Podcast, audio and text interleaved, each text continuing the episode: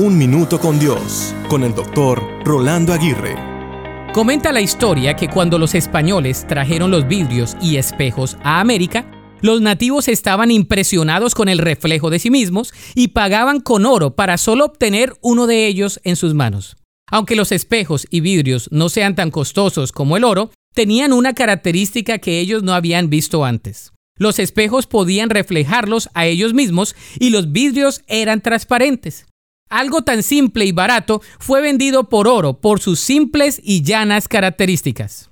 ¿Cómo se refleja tu vida? ¿Qué le reflejas a los demás? ¿Qué hay en lo profundo de tu corazón?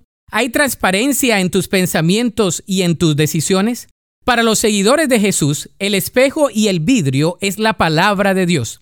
En las escrituras podemos ver claramente lo que somos realmente y lo que podemos llegar a ser.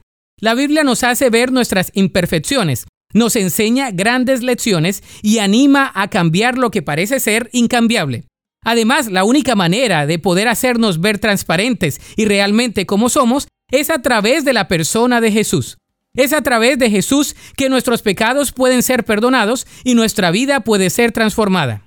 Así que ven a Dios en su palabra para ser confrontado, animado y restaurado. Finalmente, deja que Jesús lave todos tus pecados y pueda ser realmente cambiado. La Biblia dice en Mateo 5:8. Dios bendice a los que tienen corazón puro, porque ellos verán a Dios. Para escuchar episodios anteriores, visita unminutocondios.org.